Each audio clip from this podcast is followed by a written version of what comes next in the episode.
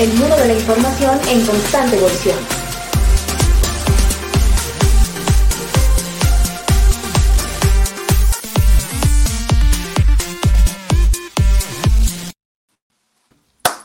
Infotecarios, ya estamos aquí nuevamente en este fin de semana en, el Infotecarios Podcast, nuestro número 100. Qué emoción, hemos llegado por fin a, a 100 episodios con un super invitado el día de hoy.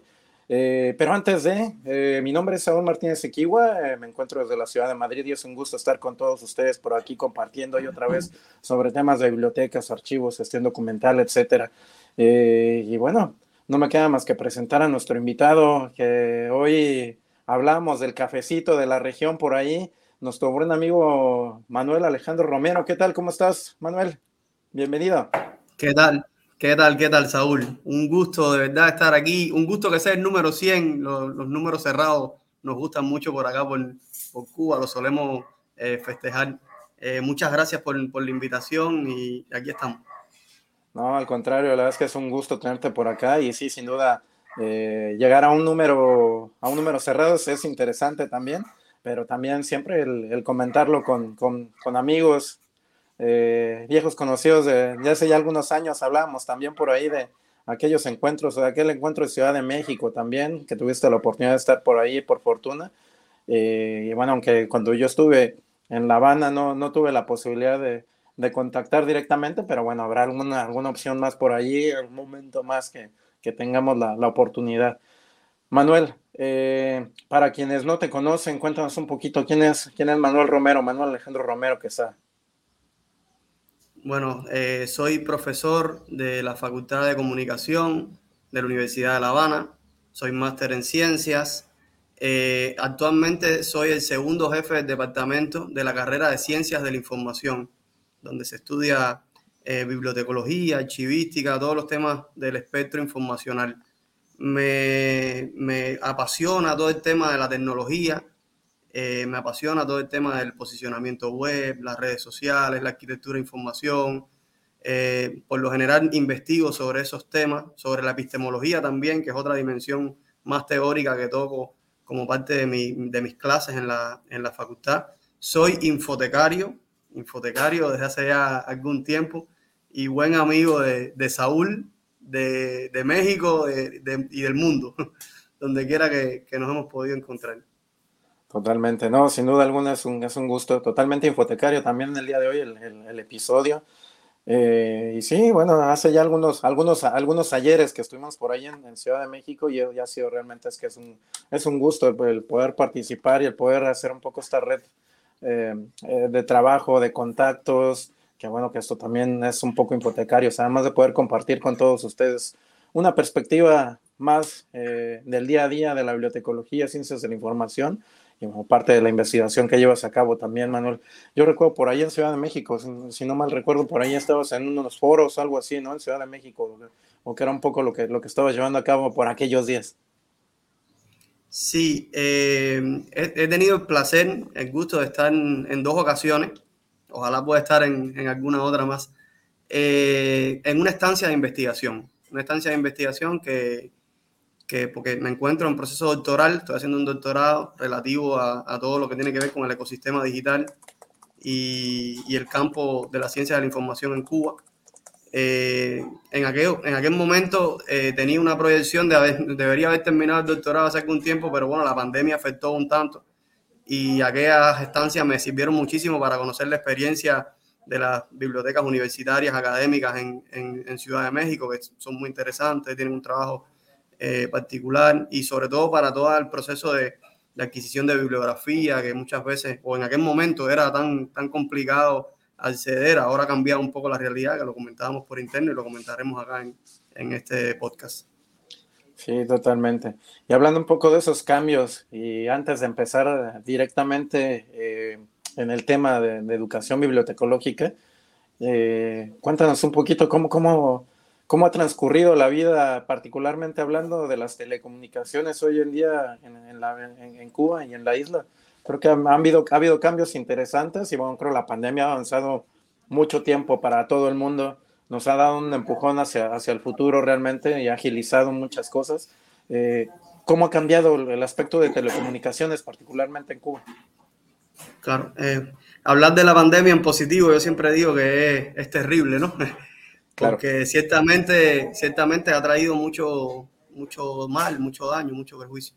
Eh, pero efectivamente, como tú dices, Saúl, nos ha empujado hacia, o ha venido a ratificar eh, que el uso de la tecnología es algo necesario, más que necesario. Ya no, ya aquellos discursos que decían que la tecnología era un modismo, que estar en las redes sociales era como seguir una determinada corriente que marcaba una tendencia particular. Ya esos discursos como que se van deshaciendo y van encontrando un poco más el lado útil, porque no todo es bueno tampoco, pero bueno, el lado útil de, de las plataformas digitales. En Cuba, ya desde antes de la pandemia, eso había, el, el, desarrollo tecnológico eh, eh, estaba cambiando, ¿no? Yo te comentaba por interno que a partir de, de 2018 comenzaron a surgir, antes del 2018 ya, ya estaban surgiendo unos, unos modelos de conectividad en espacios públicos, que era lo que permitía a las personas eh, naturales acceder a, Internet. Esto eh, empezó a cambiar en el 2018 con un conjunto de pruebas eh, que se comenzaron a realizar con el uso de los datos móviles. Es decir, que a partir de 2018 las personas empezaron a través de sus dispositivos móviles a acceder a Internet, algo que no sucedía solamente en estos espacios públicos y en el sector institucional. Y eso produjo un cambio sustancial en las maneras de acceder a la información en Internet en Cuba. Porque si bien antes tú tenías que desplazarte a un espacio público o desplazarte a tu centro de trabajo para conectarte, hoy ya podías hacerlo desde la casa. Hoy ya podías hacerlo, o a partir del 2018, perdón, comenzó a poderse hacer desde la casa desde un ómnibus o desde la parada del ómnibus o demás. Entonces esto de alguna manera hizo que el flujo de internautas en Cuba se disparara, se multiplicara a tal punto que eh, hay una estadística de un, paquete estadístico de HotSuite y We Are Social que ubicaron en 2018 a Cuba en el puesto de 16 en penetración de Internet. O sea, un poco como que de no tener mucha gente conectada a de pronto tener eh, un buen eh, por ciento de la población accediendo a, este tipo de, tecnología hizo que, las estadísticas se dispararan en ese sentido. Y otra cosa pasó en 2019 con el acceso a la 4G. Y de alguna manera se empezó, podemos denominar que son las dos fechas que lograron una masificación del uso de Internet en Cuba. Anteriormente el uso era bastante limitado al sector institucional, repito, y a estos espacios públicos que, bueno, Saúl, tú tuviste la experiencia, de la, no, la no muy buena experiencia de ir a una plaza a poder conectarte para, para estar comunicado. Ya eso hoy ha cambiado bastante, se puede, se puede decir. La verdad es que me alegra que haya que sea de esa manera. para quienes no han estado por allá en Cuba y bueno, los que hemos tenido la fortuna y la buena suerte de, visitar esta, este hermoso país. La isla básicamente es espectacular eh, en, su gente y también en aspectos naturales. Pero bueno, hablando un poco del, tema de, telecomunicaciones, sí que era un poco complicado. Yo en realidad es que en esa ocasión iba un poco con, pues, con la expectativa, ¿no? Eh, era mi primer visita y, sí me pareció curioso ver a la gente conectándose a través de, de, hotspots o de sitios públicos, plazas públicas. Eh, y, me encanta la idea de que esto esté evolucionando y que también esto eh, estén, estén compartiendo más, más, más información y conectándose, conectándose a Internet, ¿no? Sin duda alguna creo que eso ha ayudado bastante. Y bueno, en este sentido, ¿cómo les ha afectado a, ustedes desde, la, desde, la, desde el aspecto académico, particularmente tú como profesor? y, obviamente como líder del área de bibliotecología o liderando un poco eh, en compañía con, con los colegas eh, eh, profesores bibliotecarios, bibliotecólogos, ¿cómo les ha afectado este, este aspecto tecnológico? Nosotros siempre hemos tenido la idea, incluso desde las concepciones de los planes de estudio, que la tecnología es un elemento transversal a todo el campo bibliotecológico informativo. O sea, incluso nosotros no tenemos disciplinas de tecnología, sino que todas las asignaturas tienen un componente, o casi todas las que puedan, tienen un componente tecnológico. Y por ende, en el mundo universitario, eh, los profesores y estudiantes de bibliotecología estamos bastante familiarizados con las herramientas tecnológicas. Ahora, estamos familiarizados con aquellas herramientas tecnológicas particulares dentro de cada nicho de conocimiento particular. Otra cosa fue lo que, lo que vino a traer eh, la pandemia, ¿no? De repente se cerraron las universidades, eh, se pasó a este, este periodo de, de, estar en las casas, de estar aislados, de mantenernos a, salvo dentro de las casas, pero el modelo universitario cubano tenía que continuar. Había que hacer algo para seguir impartiendo clases. Eh, y esto nos llevó a un reto importantísimo, porque a pesar de ser muy tecnológico, de tener mucho conocimiento de algunas tecnologías particulares dentro, eh, digamos, de nuestros propios nichos de investigación, cambiar la mentalidad de que ahora la docencia iba a ser a través de determinadas plataformas eh, fue muy complejo. Fue muy complejo porque, bueno, siempre el profe, el profesor tiene recelo de, por ejemplo, el rigor académico. ¿Cómo voy a aplicar rigor dentro de una plataforma digital? ¿Cómo voy a cambiar el modelo de evaluar, por ejemplo? Nosotros acá en Cuba estamos eh, eh, muy acostumbrados a, que el muchacho, a que el estudiante desarrolle a que el estudiante eh, infiera y elabore y relabore algunos, algunos elementos como respuesta a determinados ejercicios académicos.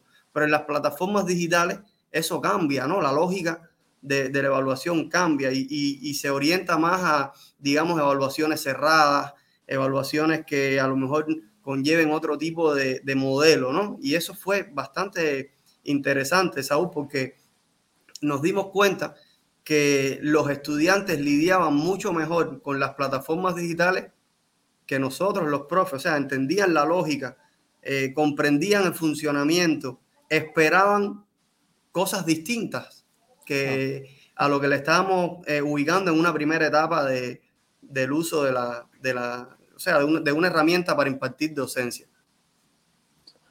Genial. Eh, yo, yo, suelo decir que, que a todos nos, nos, agarró fuera de lugar la pandemia, básicamente. Y que a muchos nos agarró, como, como dicen en mi pueblo, con una mano adelante y otra atrás, porque no sabes cómo cubrirte, básicamente, ¿no? Eh, y me refiero un poco a los aspectos de, eh, de conocimiento, ¿no? personas personas que, que suelen ser o personas mayores particularmente, que les cuesta trabajo el proceso de adaptación tecnológico y que, y que bueno, es eh, mucho más complejo el llevarlos hacia la tecnología que a las nuevas generaciones, ¿no? Eh, ¿Qué tal? ¿Cómo sufrieron mucho ustedes en ese sentido? Digamos que la vieja guardia sufrió demasiado, por plantearlo de alguna manera, sufrió demasiado en ese proceso de readaptación tecnológica.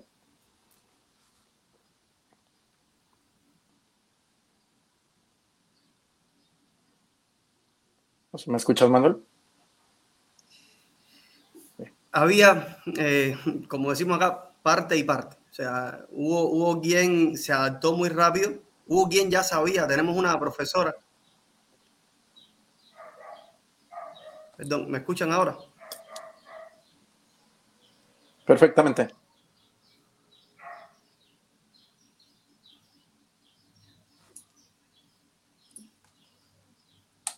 Sí, perfecto.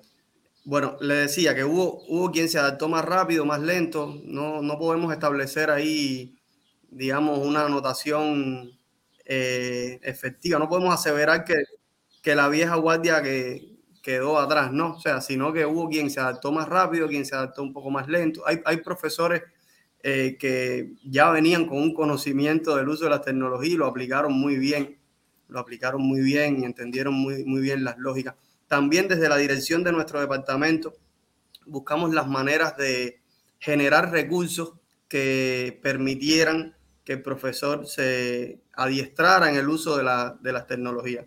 Ahí nos dimos a la tarea de generar videotutoriales que, en, que fueran capaces de mostrar paso a paso cuáles eran las principales acciones que se podían realizar dentro de la plataforma que, que, que utilizamos, que es una plataforma Moodle.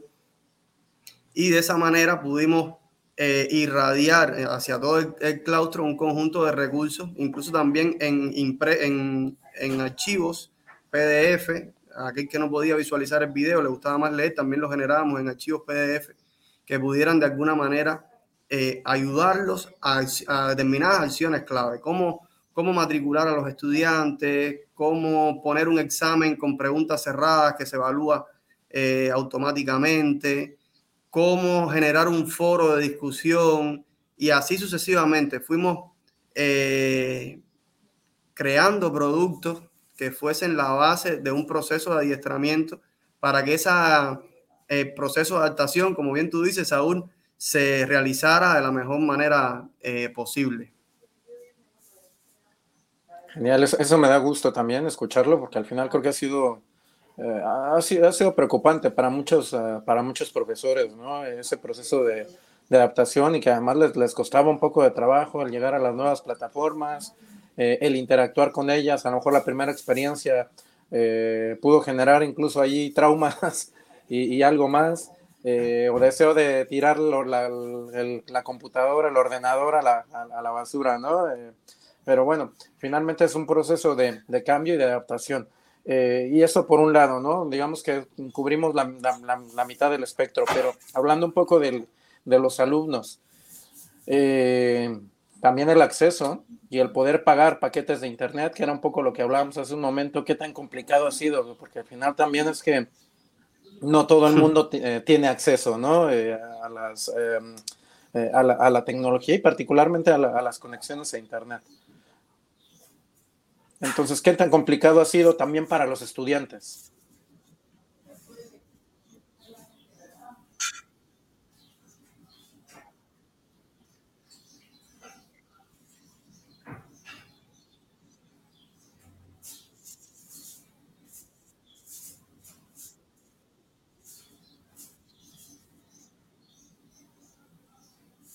Sí. Em,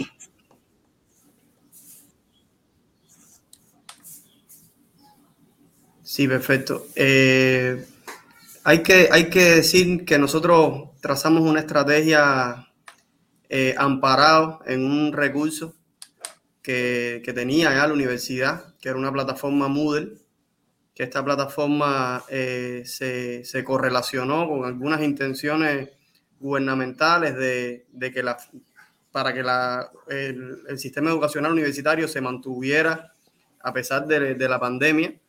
Y esta plataforma quedó exonerada de costos. Es decir, hoy en día todavía sigue siendo eh, un tanto elevado el costo de la adquisición de un paquete de datos de, de, Internet en Cuba, hay que decirlo así.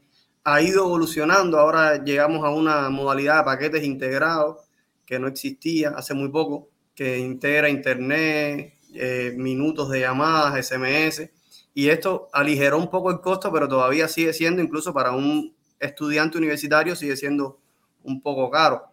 Y de alguna manera esta plataforma Moodle se liberó de costos, o sea, solamente con tener un dispositivo que acceda a una red sin necesidad de comprar un paquete de datos o pagar unas horas de internet, uno, el estudiante puede revisar la bibliografía, interactuar con los contenidos. Y esto de alguna manera ayudó muchísimo, no solo a los estudiantes, también a los profesores que tenían que estar mucho tiempo, más, más de lo que normalmente estaban en estas plataformas digitales y obviamente esto aminoró mucho desde el punto de vista económico. Eh, esa, esa, es una estrategia para el, el, tema docente, pero también no renunciamos a que a pesar de, de estas cuestiones de, económicas para acceder al Internet, no renunciamos a tener un conjunto de plataformas que los jóvenes potencian muchísimo. O sea, generamos un sistema de redes sociales para el departamento, generamos un blog para el departamento que tiene apenas unos pocos posts, pero está, está generado buscando de alguna manera que ese estudiante que estaba llegando sin conocer a los profes, sin visitar la facultad, se enterara a través de este tipo de medios dónde iba a estudiar, quiénes eran sus profes, cuál era el contenido que iba a estar recibiendo como parte de, eh, digamos, de su proceso docente y de alguna manera dialogar con este sistema que los jóvenes de hoy eh, valoran muchísimo. Eso es el entramado de las redes sociales, la blogófera, eh, los, grupos de WhatsApp. Cada, estructura de trabajo del departamento generó un grupo de WhatsApp y de alguna manera lo docente que estaba exonerado de costos se complementó con esos otros que eran otros canales para generar, eh, pues, para generar presencia digital del departamento y para generar interacción con los estudiantes. Buenísimo, Manuel, me, me, gusta cómo lo han trabajado. Me parece que es una experiencia muy, muy particular y, y ha habido una combinación también entre, entre, entre Estado y entre, entre profesionales me refiero un poco a los, a, los, eh, a los educadores en este caso, y bueno, también ha extendido a toda la cadena, ¿no? Que es parte de los, de los alumnos y, demás aspectos. Pero mencionas algo, algo importante. Eh, para alumnos que llegan, que llegan como con primer ingreso, eh, ¿qué tan complicado ha sido ingresar o meterlos un poco regularmente? Eh, yo recuerdo en mis tiempos de estudiante la, la, queja solía ser que no, que no llegábamos lo suficientemente preparados para, la, para, para, para entrar a las materias universitarias. Eh, cómo ponerlos a todos en un nivel para poder eh, empezar los cursos, qué tan, qué tan difícil fue para ustedes el, el, llevarlos paso a paso y bueno, más en un entorno en el que no estabas viendo al, al estudiante, en el que quizás pudieras detectar eh, ciertas dudas, eh, ciertas caras de cuestionamiento, ¿no? ¿Cómo, ¿Cómo, trabajaron ustedes esos aspectos?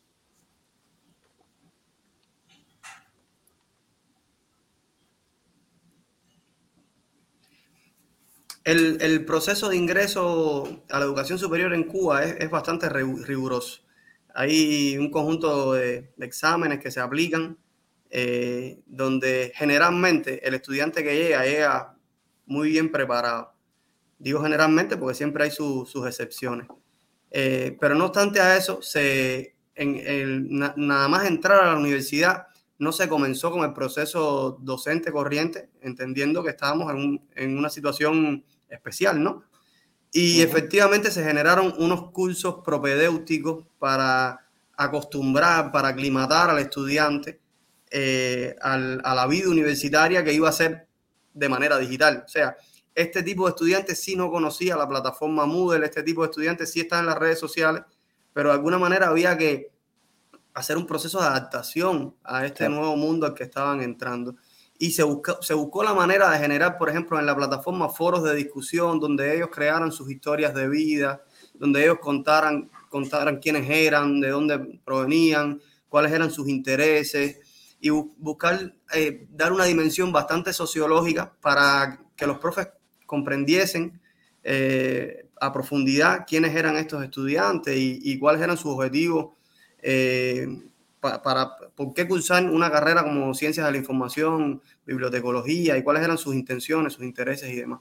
Y este proceso ayudó muchísimo a, bueno, cuando se adentrara uno ya en la docencia más particular del campo nuestro, bueno, adentrarnos sabiendo quién es, quién es cada quien y cómo, de dónde proviene, cuáles son sus limitaciones quizás eh, desde, la, desde la óptica de qué están previendo encontrar cuando llegaran a la carrera y demás.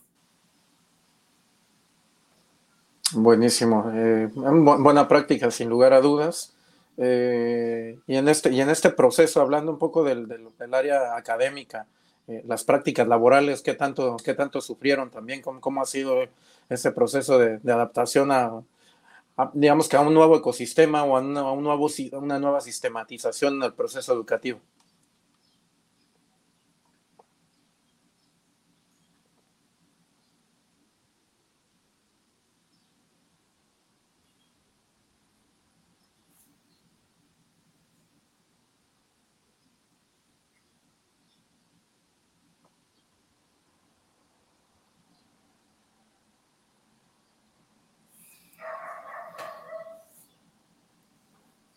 Sí, eh, hay dos dimensiones que, tuvimos que innovar muchísimo, eh, ciertamente, y fueron eh, en las prácticas laborales, y antes de grabar en ellas, hablarte de la otra dimensión, que fue la combinación de estudios. ¿Cómo, cómo defender una tesis en el ambiente digital, entendiendo, como había dicho al inicio, de que no utilizamos Zoom, no utilizamos Google Meet, no, no podemos hacer un tribunal con estas características porque por la propia composición de nuestros estudiantes sería desigual, ¿no? O sea, hubiese algunos estudiantes que pudiesen acceder a este tipo de tecnología y otros que no. Entonces, ¿cómo hacerlo para generar eh, igualdad en este proceso, ¿no? Y, que, y no que algunos utilizaran Zoom y fuera muy bonito, muy interesante y que otros no porque no, no tuvieran el acceso, ¿no? Eh, y eso obviamente es un, un parámetro que caracteriza a la educación en Cuba, ¿no? El tema de la inclusión y demás. Eh, nosotros, por ejemplo, en la combinación de estudios, tuvimos que adaptar esa plataforma Moodle a nuestros intereses pensando en el proceso de combinación. O sea, la plataforma Moodle se utiliza para impartir cursos, no para defender una tesis. Entonces, ¿cómo utilizamos los recursos que nos da esa plataforma para estructurar un proceso de combinación lógico donde se articulen todas las eh, los agentes y los procesos que normalmente se articulan en un proceso eh, en, una discusión de tesis. Bueno, ahí tuvimos que primero trabajar mucho con los foros de discusión, o sea, eh, generar foros de discusión que funcionasen como, como tribunales de, evaluación y que el estudiante pudiera interactuar dentro de esos foros, eh, dando respuesta a cada una de las preguntas del tribunal. Tuvimos que potenciar que el estudiante eh, eh, grabara un audio de una exposición de 10 minutos, como suele hacerse dentro de, de la exposición de tesis, y que ese audio fuera un archivo evaluable por ese, digamos, tribunal y esa oponencia. Y también eh, utilizamos los mismos foros para hacer el acto deliberativo, o sea, donde se, se une todo ese tribunal para determinar la evaluación de ese estudiante y también para dar la nota, o sea, a través de ese, digamos, esos mismos recursos ofrecíamos la nota del estudiante y el estudiante estaba en su casa y, los profes en la suya. Luego, para que eso tuviera, eh, vamos a decir, la visibilidad que tiene casi todo acto de defensa, publicábamos en los perfiles de Facebook del, departamento eh, la foto de los profes, la foto del estudiante, eh, y, de alguna manera eso nos ayudó a que el estudiante se sintiese motivado, ¿no? Ya que no voy a estar mm. defendiendo mi tesis en público, ya que no van a estar mi familia viendo cómo me gradúo, bueno, eh, hay un, una, digamos, una parte de ese proceso en las redes sociales, mis amigos también lo pueden ver y mis amigos me pueden comentar y me pueden eh, dar like y demás. Ahora, con el tema de las, digamos, de las prácticas laborales fue muy complicado, porque tuvimos que, lo que usualmente hacíamos en el espacio más pragmático, tuvimos que llevarlo al, espacio más investigativo, o sea, diseñar un, proceso de, de prácticas laborales donde el estudiante pudiera identificar un tema eh, álgido dentro de la ciencia de la información y pudiera desarrollar una investigación que lo que buscamos fue que esa investigación se articulara con los objetivos de la Agenda 2030 y de alguna manera darle un impacto a la, a la, a la práctica laboral. Y que, y que, bueno, luego que él identificara el problema, propusiera algunas mejoras a ese problema articulada con la Agenda 2030, pudiera eh, en su sistema evaluativo cargarlo a este Moodle a esta plataforma Moodle y cada profe evaluar lo que, lo que nos pasa con la práctica laboral y nos pasó con la combinación de estudios es que la evaluación buscamos que fuera homogénea. Entonces a través de Moodle generamos rúbricas de evaluación para que cada profe evaluara siguiendo los mismos parámetros y que eso fuera transparente tanto al resto de los profes como al estudiante. Y, por ahí exploramos la plataforma y, generamos esas rúbricas que eran comunes a, a todos los, procesos, tanto de práctica laboral como de, combinación de estudios. Interesantísimo, sin lugar a dudas. Eh, por ahí aprovecho para, saludar a quienes nos ven nos escuchan. Eh, se han conectado por ahí Ariel Sánchez desde Buenos Aires, Argentina, bienvenido por ahí. Eh, Tomás Bocanegra, por ahí te saluda Tomás también, que es un gusto verte, estimado Manuel. también por ahí nuestra amiga Rosa Monfasani, también un gusto tenerla por aquí comentando. Patricia también desde Buenos Aires, un gusto tenerlos por allí. Gracias por, sus comentarios. Eh, y bueno, un poco eh, hablando de las, de las redes sociales. ¿Qué redes sociales utilizaron? Y esto me va a dar pie para posteriormente compartirte la, pregunta de, Tomás que nos está haciendo. ¿Qué tipo de redes sociales utilizaron? ¿A, qué, ¿A qué sí tienen acceso y a qué no tienen acceso? ¿Hubo alguna restricción? Eh, no sé, eh, cuéntanos tú un poco ahí cómo, cómo estuvo la situación.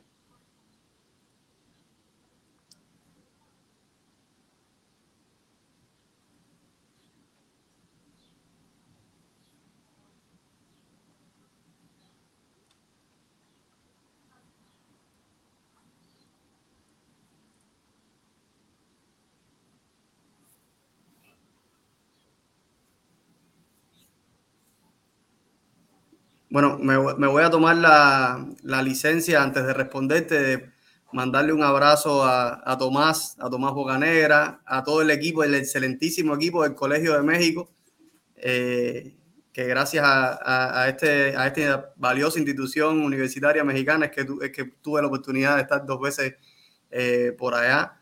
Yo también les mando un saludo a todos, eh, los recuerdo mucho y ojalá pronto podamos vernos nuevamente. Eh, te hago ese paréntesis, Saúl, y comenzamos con el tema de, la, de las redes sociales. Nosotros dentro del departamento teníamos una presencia eh, limitada, vamos a decir, en el espectro de las redes sociales. Habíamos generado un grupo, habíamos generado un grupo donde coexisten tanto los profes como los estudiantes y los graduados. Es un grupo súper interesante, donde tenemos como una especie de, de, dominio de la ciencia de la información en Cuba, o, cubanos, porque hay muchos que están ya fuera del país eh, y es muy, eh, teníamos ese espacio donde compartíamos bastante información, teníamos algunos grupos de WhatsApp, eh, fundamentalmente un grupo, un espectacular grupo que tenemos entre nosotros, le llamamos familia laboral al grupo, que es donde conversamos tanto de ciencia como de, de cualquier otro tipo de aspectos. Es un grupo donde somos más que el departamento, somos, bueno, como dice el nombre, una familia.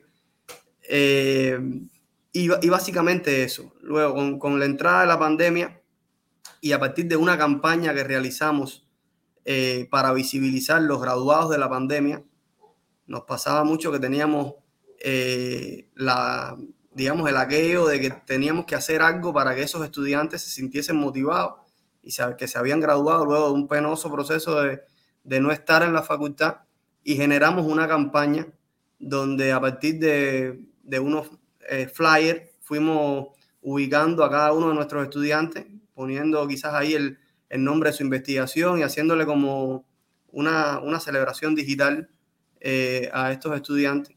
Luego de eso generamos otra campaña por el 70 aniversario de los estudios bibliotecológicos en Cuba. Y ahí se nos, se nos ocurrió la idea de que teníamos que, que irradiar a un sistema de redes sociales para que se conociera qué cosa es eh, la ciencia de la información en Cuba y para interactuar un poco con estos nuevos estudiantes, como te comentaba anteriormente, que estaban entrando a estudiar nuestro, nuestro, dentro de nuestro campo y estaban, por decir de alguna manera, más apegados al, uso de las redes sociales. Y entonces ahí generamos un, una fanpage en Facebook, un perfil en Twitter, un canal de YouTube, eh, un canal de Telegram, un perfil en Instagram y un blog. Esos seis elementos que conforman eh, el ecosistema digital del departamento, por llamarlo de alguna manera, más aquel grupo que teníamos ya eh, en algún momento creado. Ahora, hay, por ejemplo, algunas plataformas que tenemos problemas para utilizar, eh, hay que decirlo de esta manera, por ejemplo, TikTok, que es la red social de los jóvenes y que no, no, no, tenemos ni siquiera el conocimiento de que haya muchas universidades que la usen, pero puede, puede que la estén utilizando porque es una red social de, de, un público que cada vez se acerca más al espectro de público universitario. TikTok no la podemos utilizar desde Cuba, Zoom no la podemos utilizar desde Cuba. Siempre buscamos las maneras, porque ahora mismo StreamYard tampoco la podemos utilizar desde Cuba y yo estoy a través de un VPN eh, hablando con, con, contigo aquí, Saúl, y con el público de, de Infotecario. Y entonces, sí, de, en algún punto tenemos algunas limitaciones, eh, pero todo lo que podemos aprovechar en el espacio digital lo vamos a, aprovechar porque la idea es, como te decía, construir un sistema de, de redes sociales, un sistema de un, un, ecosistema digital para, para llevar a cabo la visión de, de los estudios bibliotecológicos en Cuba, el Departamento de Ciencias de la Información eh, en Cuba y demás. Buenísimo. Eh, veo las principales redes sociales en, lo que mencionas en principio, eh, salvo, salvo TikTok y, Zoom, que básicamente son redes que también requieren un ancho de banda mucho más amplio por el aspecto de video. Y bueno, un poco ya haciéndote llegar la, la pregunta de, Tomás, es si alguna de estas herramientas páginas web también tuvieron algún bloqueo y, y cómo, cómo surfearon, cómo enfrentaron este, esta situación de bloqueos.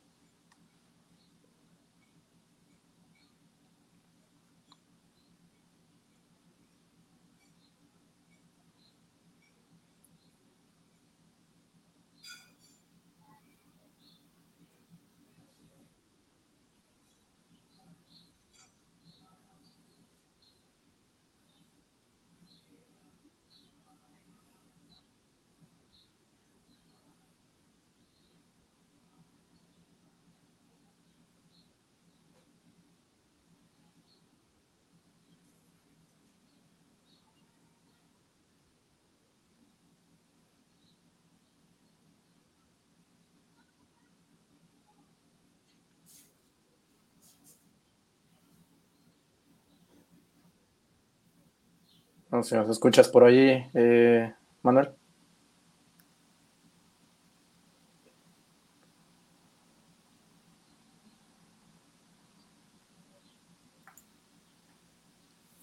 No sé si por ahí nos escuchas, Manuel. Eh, me escuchas, me escuchas bien. Voy a, les pido disculpas, voy a, a apagar la cámara para ver si podemos, porque te escuché algo entrecortado, Saúl. Perfecto, sí, te, transmitía la, la, pregunta de, de Tomás, eh, si hay alguna herramienta o páginas web que, que en pandemia hayan estado bloqueadas de, en su acceso y, y cómo han enfrentado esta situación.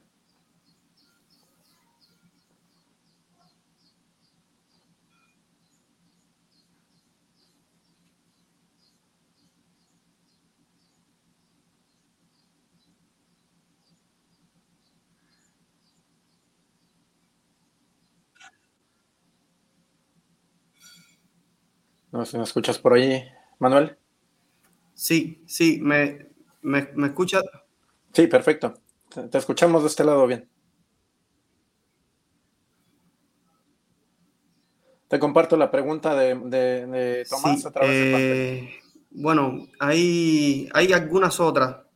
Yo les comentaba solamente TikTok, Zoom, esta, esta misma StreamYard, pero por ejemplo hay herramientas eh, de Google, como por ejemplo si queremos hacer posicionamiento web, Google, Google Ads, eh, que es para acceder a la compra de palabras claves,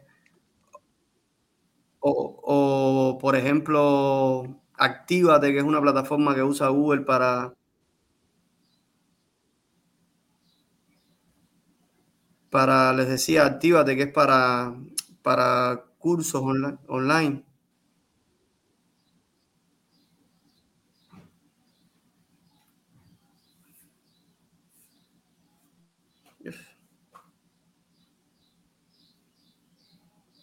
Sí, te escuchamos, Manuel, no te preocupes. Entonces, eh,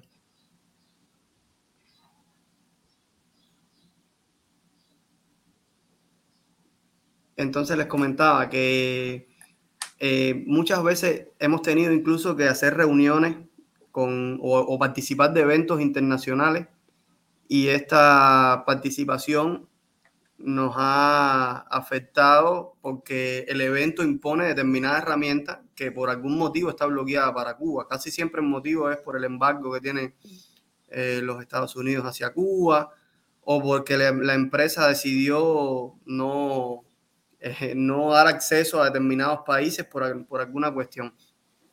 Y hemos tenido que sortear, obviamente, esto, estas cuestiones y, y participar de los, de los eventos. Por ejemplo, utilizamos mucho herramientas VPN eh, para simular que la navegación se está haciendo desde otra área geográfica y no desde Cuba. Y obviamente, bueno, eso nos ha llevado a que quizás en algunos puntos eh, la conexión sea con un poco más de dificultad de la que normalmente tenemos, pero siempre buscamos algunas maneras de, sortear este, estas dificultades.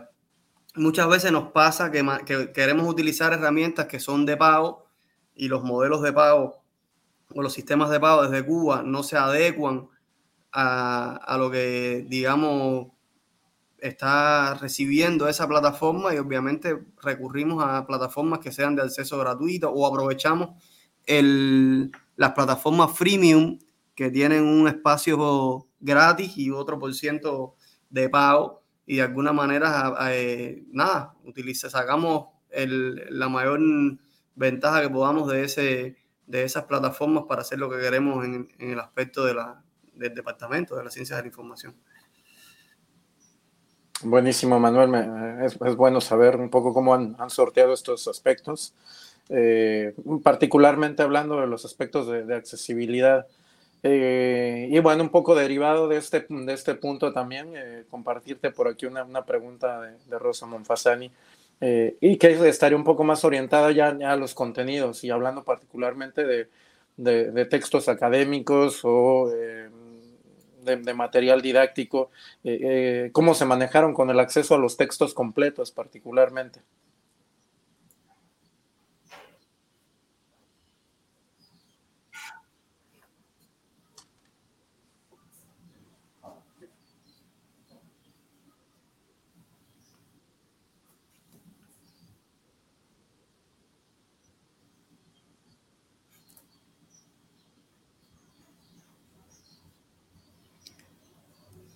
Sí, eso, es una pregunta interesantísima porque también tenemos alguna dificultad de acceso a las principales bases de datos, las que tienen al menos los artículos de corriente principal. Y obviamente eso afecta bastante. Eh, pero hay otras ventajas como el sistema de, acceso abierto, que, que, podemos acceder perfectamente a ellos.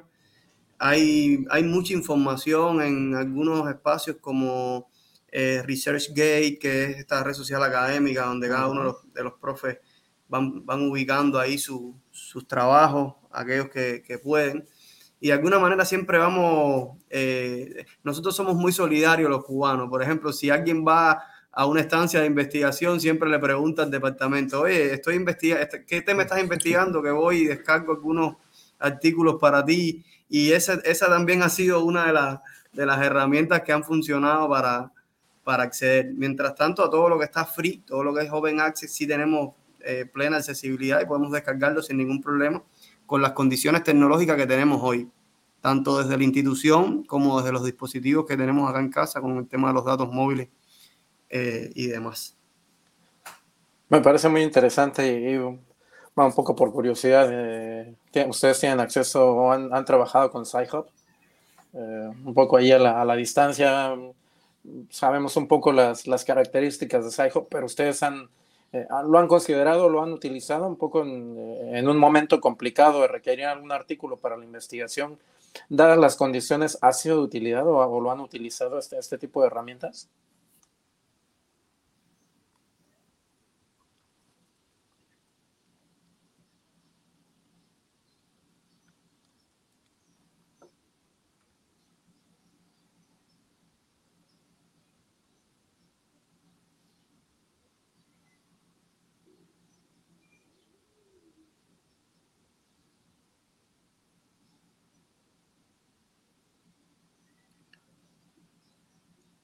Discúlpame, eh, Saúl, ¿pudieras repetir la pregunta? Eh, es que no, no te escuché un poco cortado. ¿Pudieras repetir la pregunta? Claro, te preguntaba si ustedes llegaron, han llegado a utilizar SciHub, un poco hablando de, o derivado de la, ah, del acceso a textos completos. Han, han utilizado SciHub, esta herramienta que, bueno, tiene hay algunas consideraciones de piratería y demás, pero bueno, que también en algunos casos supongo que puede ser de utilidad. ¿Ustedes lo, lo han considerado o lo han llegado a usar en en el proceso de investigación?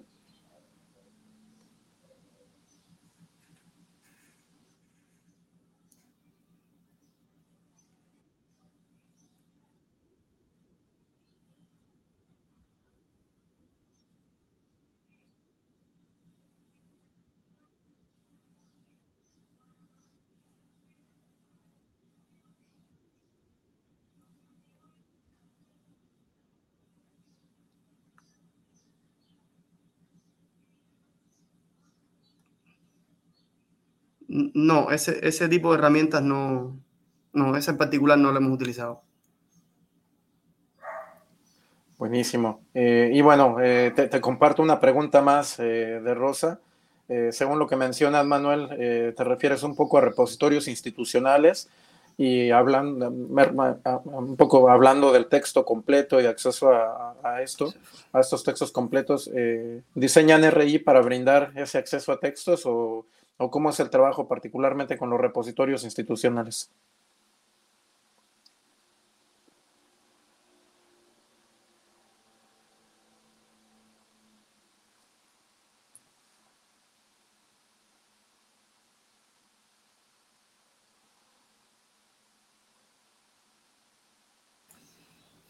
Sí, ahí, ahí por ejemplo, en, la facultad tenemos un repositorio eh, hecho con tecnología de Space eh, y hay bastante material eh, para todo lo que tenga que ver con acompañar el proceso docente. También la Biblioteca Central de la Universidad de La Habana tiene un grupo de, de repositorios que, que, también facilitan acceso, incluidos repositorios de, de, tesis, de doctorales y de maestría, que de alguna manera también eh, ayudan muchísimo el proceso de preparación docente y que, sobre todo para el tema de la investigación, para, para aquellas personas que están desarrollando determinada investigación, eh, accedan a este tipo de, recursos. Y repito, hay también los, repositorios que están online y free, o sea, que no, no requieren de un pago institucional, tenemos acceso desde la red cubana, no hay, no hay problema con acceder a, a ese tipo de, de, recursos. Buenísimo, sin lugar a dudas ha, sido un, un reto eh, mayor, eh, el doble de que de otros países en la región, me da la impresión, eh, más un poco por las consideraciones tecnológicas y bueno, de alguna manera de, em, em, de, de, bloqueo, por llamarlo de alguna manera. Y, en, ese sentido, felicitarlos por el trabajo que han llevado a cabo, porque finalmente es un proceso de adaptación que también vale la pena mencionar, a pesar de todas las, de todas las variantes eh, han logrado eh, llegar a ciertos resultados. Y en este sentido, eh, cuéntanos un poco cómo, cómo, cómo, han sido los resultados en estos dos años de pandemia. Eh, ¿Cómo ha sido el proceso? ¿Han, han, visto buenos resultados? ¿Se han mantenido los procesos de titulación? Han, ¿Ha subido la, la matrícula? ¿Cómo, ¿Cómo ha ido la cosa por ahí?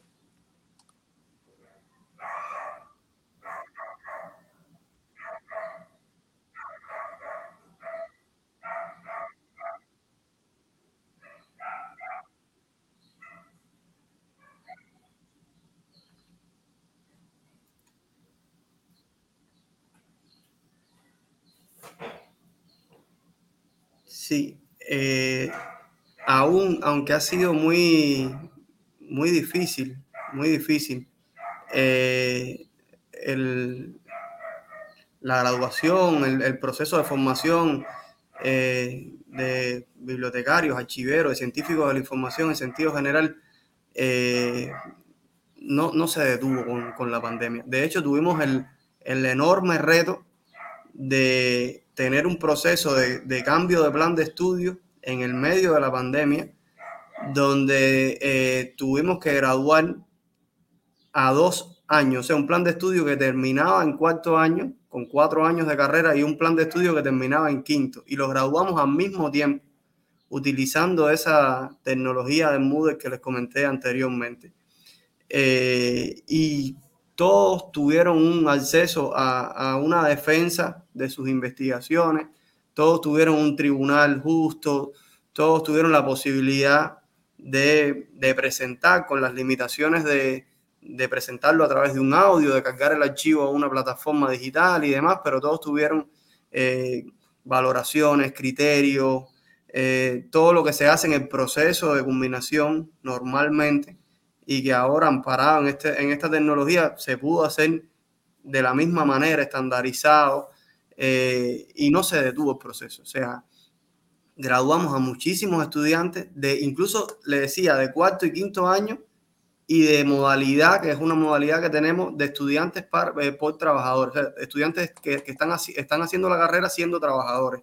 O sea, fueron tres tres grupos los que graduamos en el contexto de la pandemia y a los tres se le hizo un proceso de combinación de estudios, eh, como le había comentado, siguiendo toda la, la lógica de, de, lo que está en el plan de estudios, amparado en estas tecnologías, incluso eh, en las dos modalidades de combinación de estudios, porque tenemos la, la, combinación de estudios a través de trabajo de diploma, o sea, la tesis, uh -huh. y tenemos a través de prueba estatal. Y la prueba estatal también la hicimos a través de esta plataforma Moodle, que obviamente esto no fue mucho más fácil porque la plataforma tiene eh, todas las herramientas para aplicar un examen y que digamos este examen incluso tenga determinados parámetros para que se autoevalúe.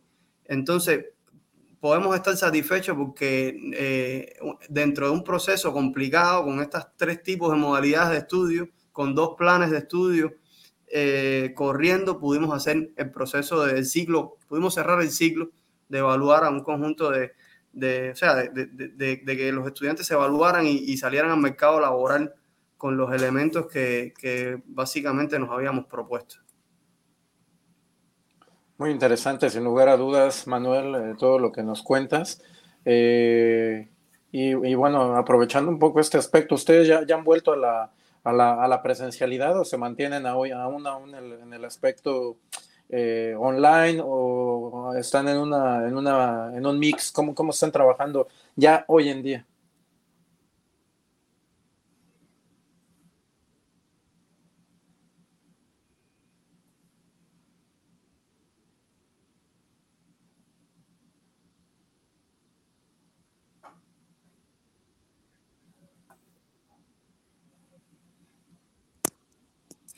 Sí, hoy tenemos un estado de semipresencialidad. O sea, no renunciamos al uso de las, de las plataformas, de las redes, de, esta plataforma Moodle que utilizamos en los dos años más álgidos de la pandemia. Eh, pero ya tenemos nuestra, nuestra tan anhelada presencia en las aulas, que eso es, es algo que deseábamos todos. Lo que pasa es que tenemos un régimen distinto, ¿no? Una organización del proceso docente distinto. Se han acortado las horas clase presenciales eh, para tener más horas de, proceso de autoestudio, de proceso de, práctica. O sea, hay un sistema de práctica sistemática y de alguna manera estamos en un proceso eh, mixto, ¿no? Un proceso donde, donde sin renunciar a lo que habíamos logrado con el uso de la plataforma, tengamos ese espacio docente tan rico que es el, que es el salón de clases, ¿no? que es donde uno de alguna manera puede eh, sentir determinadas cuestiones que en el ambiente digital no siente, con, con la mirada, con los gestos, con, con, las preguntas que se hacen en ese escenario y con todos los recursos que uno puede aprovechar. Porque a, a pesar de que estamos en un estado de, eh, de la pandemia mucho más leve, el proceso de vacunación en Cuba ha funcionado eh, muy bien y que tenemos ya una especie de, de estado pospandémico, por decirlo de alguna manera, todavía hay un grupo de casos que salen diariamente y tenemos que obviamente cuidarnos, ¿no? No podemos, eh, no podemos invisibilizar la pandemia, todavía está ahí y por desgracia parece que nos va a acompañar un poco más de tiempo. Eh, y por eso tenemos que jugar un poco con este mix entre lo presencial, lo digital, eh, para lograr un proceso de formación lo más sólido posible. Que haya aparecido la semipresencialidad para nosotros es espectacular. Claro, yo creo que ya todos estábamos deseando eh, volver a vernos, el, estar frente a frente. y bueno, aprovecho también para compartirte una pregunta más de, Rosa. cuéntanos ustedes con algún sistema nacional de información eh, que incluya las bibliotecas, sus funciones, etcétera, o, cómo, cómo trabajan eh, en términos generales?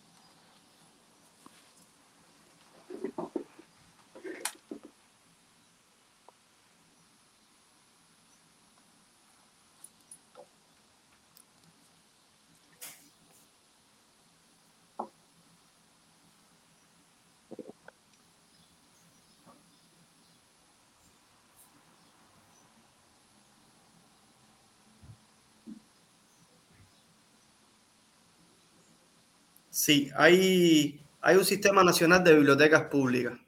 Hay un sistema nacional de bibliotecas públicas, hay un sistema nacional de archivos, obviamente rectoriado por, por la Biblioteca Nacional y el Archivo Nacional.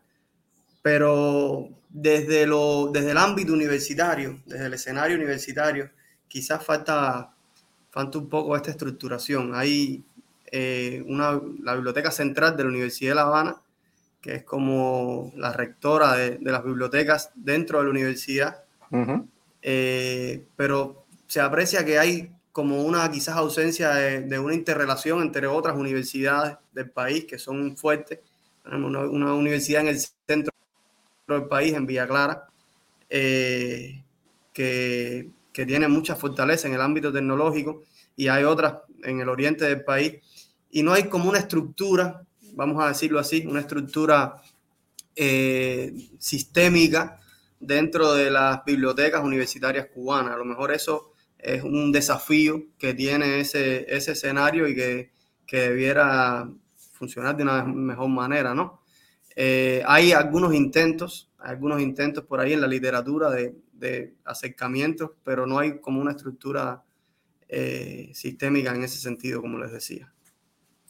Buenísimo. Y aprovechando un poco este aspecto, eh, una pregunta más de nuestro amigo Tomás Bocanegra. Eh, ¿Cómo podríamos ayudar al programa, al, programa de la Universidad de La Habana desde el exterior? Eh, habemos muchos que sí que tenemos el acceso a, recursos de información, quizás ese pueda ser uno de los puntos, pero cuéntanos un poco si nosotros desde fuera podemos ayudar un poco para, para mejorar pues el día a día para eh, poder aportar un poco. Cuéntanos si es posible eh, alguna ayuda o algún, algún aspecto que tú creas que, que podemos ayudar desde fuera de.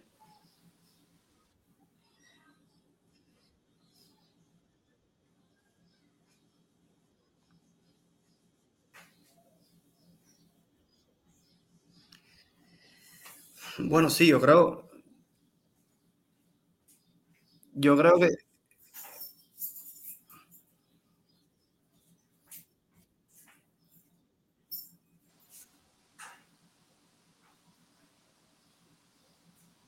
Yo creo que sí, que siempre es posible y hay, hay muchos ejemplos de, de cosas que se han realizado, de, de, de iniciativas, de proyectos. Este mismo proyecto, por ejemplo, con el Colegio de México es muy interesante porque eh, propició intercambio académico y de experiencia eh, importantísimo, ¿no? Y todavía, eh, todavía hay cuestiones que por aplicar de todos esos ejercicios, todo lo que tenga que ver con proyectos que se puedan realizar con la Universidad de La Habana, no solo pensando en recursos, no solo pensando en acceso, sino también pensando en intercambio, pensando en, en, en cómo lo, lo, digamos, las experiencias que tienen por allá podemos también aplicarlas acá. Muchas veces, eh, muchas veces se centran los proyectos en, en el tema de recursos, que es lo, lo, más carente, ¿no? Pero sin embargo, el tema experiencial es importante. Creo que, que cada vez que, que, hay que se propicia estos, estos procesos, algo cambia en la manera de pensar de los, de los profes que estamos acá en la Universidad de La Habana y ese cambio genera, genera que se transforme algo dentro de, de determinado proceso, ¿no? Eh, por ejemplo, con, con, la visita de los profesores bibliotecarios académicos del Colegio de México, muchas cosas, eh, muchas cosas han cambiado con, con esas visitas, muchos enfoques, eh, desde las humanidades digitales, desde el, tema de los repositorios, eh, son cuestiones que, que de alguna manera eh, han impactado y, y, funcionan. Yo creo que en la medida que podamos ser capaces para concretar de generar más proyectos de colaboración, eso va a significar una ayuda indiscutible para el sector universitario, el sector de la ciencia de la información en Cuba. Totalmente. Bueno, de cualquier modo, por ahí eh, compartimos también tus, tus, datos de contacto, eh, querido Manuel, por ahí tu, tu, Twitter, por ahí es eh, Manuel, Manuel Roque, por ahí, igual si desean contactar con Manuel, esta es una, una, forma por, por Twitter también. Y bueno, desde luego, eh, eh, querido Manuel, si tienes algún otro medio de contacto también o quieres compartirnos algo más, también no dudes en, en mencionarlo. Eh, nos aproximamos peligrosamente a la, a la, hora, como suelo, como suelo decir. Eh, muchas preguntas, eh, a, gracias a quienes se han, se han conectado y están, están compartiendo por ahí sus preguntas. agradecerles realmente. y bueno, no me gustaría dejarte ir, querido Manuel, sin, sin, antes conocer un poco más de, la, de la, del ser humano, ¿no? Más allá del, del aspecto profesional. Eh, y solemos preguntar a los invitados un poco sobre, sobre los hobbies. ¿Cuáles, son, ¿Cuáles son tus hobbies, querido Manuel, para, para compartir aquí con, con, con, la, con la gente de Infotecarios?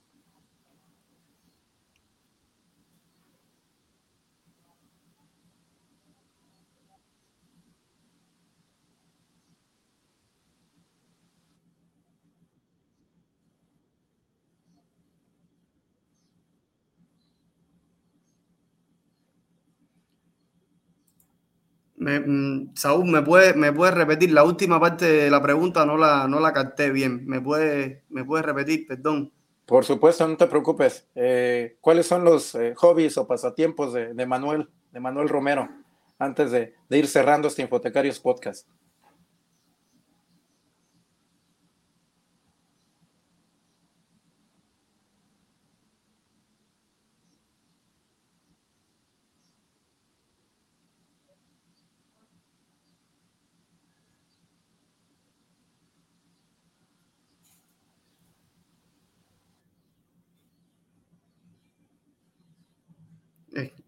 Ahora escuché menos.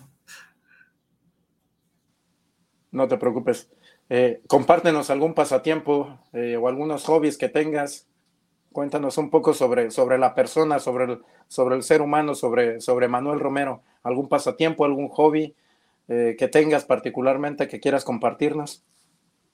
Ah, me, sí, ya, ya, correcto.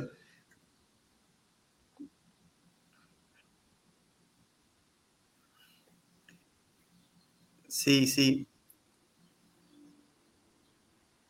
Bueno, me encanta, me encanta mucho estar en familia, o sea, soy muy, familiar. Tengo dos niños, eh, una que tiene una hembrita que tiene casi 11 años y un pequeño de 3. Eh, es una de las cosas que más disfruto en la vida. De hecho, si miran mi Facebook, es, básicamente lo que comparto son cosas de mis hijos. Me gusta mucho el fútbol, soy enamorado del fútbol. Eh, tuve el placer de ver un América Santos Laguna en el Azteca y es una de las experiencias más impactantes que he tenido en mi vida. Eh, no sé si eres del América, Saúl, o de, otro equipo, pero bueno, ahí, ahí la, la pasé muy bien. Me gusta mucho el fútbol, es uno de mis, mis juegos preferidos y me gusta leer. Buenísimo. No, preferiría no, no polemizar en, en, temas de fútbol. Eh, no, no, no soy del América particularmente, pero me encanta. La verdad es que el Estadio Azteca es un, un estadio impresionante, es enorme eh, y para todo el mundo creo que es, que es espectacular. Y bueno, también para quienes nos acompañan desde Argentina, creo que es eh, un sitio que tiene mucho, algo muy importante y muy interesante que, que, ha sido la mano de Dios de Maradona, así que eh, muchas historias por ahí del Estadio Azteca, sin lugar a duda. Y, me encanta escucharte un poco, de, un poco, escuchar un poco de tus pasatiempos y de tus pasiones. Es, es un gusto eh, oírlo de voz propia. Y, y bueno, Manuel, eh, vamos, vamos cerrando este Infotecarios Podcast. Agradecer a todos los amigos que se han conectado. Eh, Rosa, Tomás, todos desde Argentina, desde México y desde donde nos vean y donde nos escuchen. Agradecer por el tiempo y por, por escucharnos un poco. Eh, antes de irnos, no, no, no, me gustaría dejar este, este comentario que dejó por aquí Rosa eh, en el tintero. Eh, nos comparte por allí los, los datos de conexión para el repositorio de la de la Universidad de Buenos Aires, que es el repositorio uva.sysb.uva.ar. Con esa dirección pueden ustedes llegar directamente. Y bueno, espero que sea de utilidad. Y bueno, también no, no duden en contactar o en utilizar por ahí la, la, eh, la página de la UNAM también, eh, un poco agregando allí herramientas que puedan ser de utilidad. vidi.unam.mx, los repositorios y las tesis que tienen ahí eh, muy interesante también el contenido, creo que puede ser de utilidad. Y bueno, Manuel, vamos, vamos a ir cerrando este, este Infotecarios Podcast. Y bueno, me gustaría escuchar tu, tu comentario final para, para este Infotecarios pod, este podcast, eh, tu, comentario final y tus conclusiones eh, de todo lo que hemos hablado eh, en el podcast.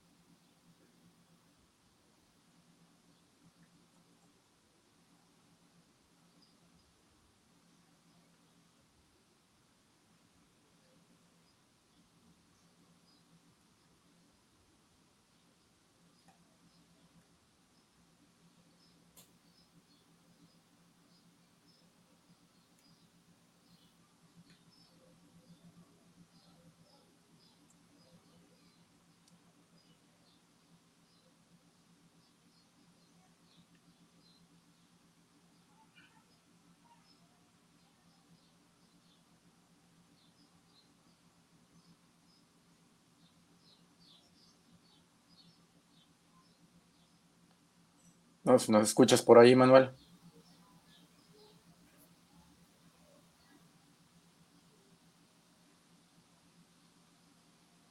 Saúl, te, te, perdí un poco, te perdí al final ahí. Discúlpame nuevamente, pero es que te estoy escuchando con un poco de dificultad.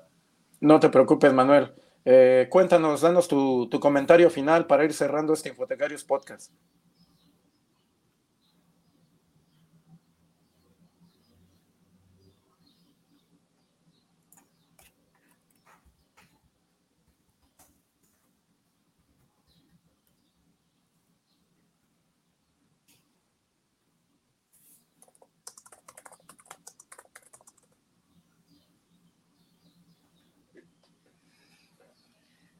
Bueno, primero no, no, puedo, no puedo hacer un, un, comentario sin antes agradecer. Muchas gracias a ti, Saúl, mi amigo. Muchas gracias a Infotecario, eh, que es mi casa desde hace algún tiempo. Eh, y yo creo que es importante algo de lo que se comentaba en este foro acá, que la mayoría de los bibliotecarios del mundo, sobre todo los que, los que estamos de esta parte de, de Hispanoamérica y demás, estemos lo más conectados posible, ya sea a través de infotecarios, a través de iniciativas como infotecarios, a través de, colaboraciones y que podamos de alguna manera, nada, eso, ayudarnos, eh, colaborarnos, estar conectados, estar conectados con, con, con la información y conectados con, con el modelo de, de, ciencia a la que representamos y la que queremos llevar adelante, que cada vez es más importante en estos tiempos. Totalmente, amigo. Eh, sin duda un gusto tenerte por aquí. Esperemos, esperemos que la vida nos, nos lleve a encontrarnos pronto nuevamente. Eh, y en ese encontrarnos pronto también eh, compartirte el, comentario de, nuestros amigos por ahí, eh, Micael, Micaela Chávez, que ahí te mando un, un, un, saludo y bueno, esperando, desearnos encontrarnos nuevamente como, como es el deseo de todos después de, este, de estos dos años de pandemia que llevamos y bueno, también el agradecimiento para, para todos. Eh, Rosa, Tomás, eh, todos realmente agradecerles por allí quienes han estado conectados, Esther, eh, no me gustaría dejar a nadie allá afuera, Ariel también. Y bueno, quienes nos vean, nos escuchen en diferido también, agradecerles. Y bueno, no se olviden en dejar sus comentarios también, sus likes y, y agradecerte, Manuel. Creo que con esto podemos ir, ir cerrando este Infotecarios Podcast. agradecerles a todos, eh, por, por, compartir un poco de su tiempo con nosotros. Y bueno, no nos queda más que, eh, que despedirnos. Eh, hasta luego, querido Manuel. Un gusto tenerte por aquí y agradecerte por, por el tiempo. Sabemos que las conexiones son un poco complicadas y agradecerte sin lugar a dudas por este esfuerzo, por estar ahí conectado a través de la, de la VPN o la VPN. que bueno, esto, esto también es parte de, de los aspectos tecnológicos eh, y agradecerte sin lugar a dudas, querido Manuel.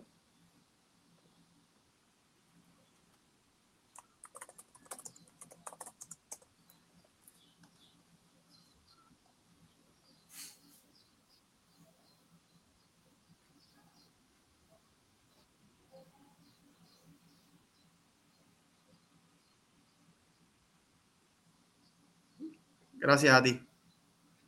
Saludos y hasta la siguiente.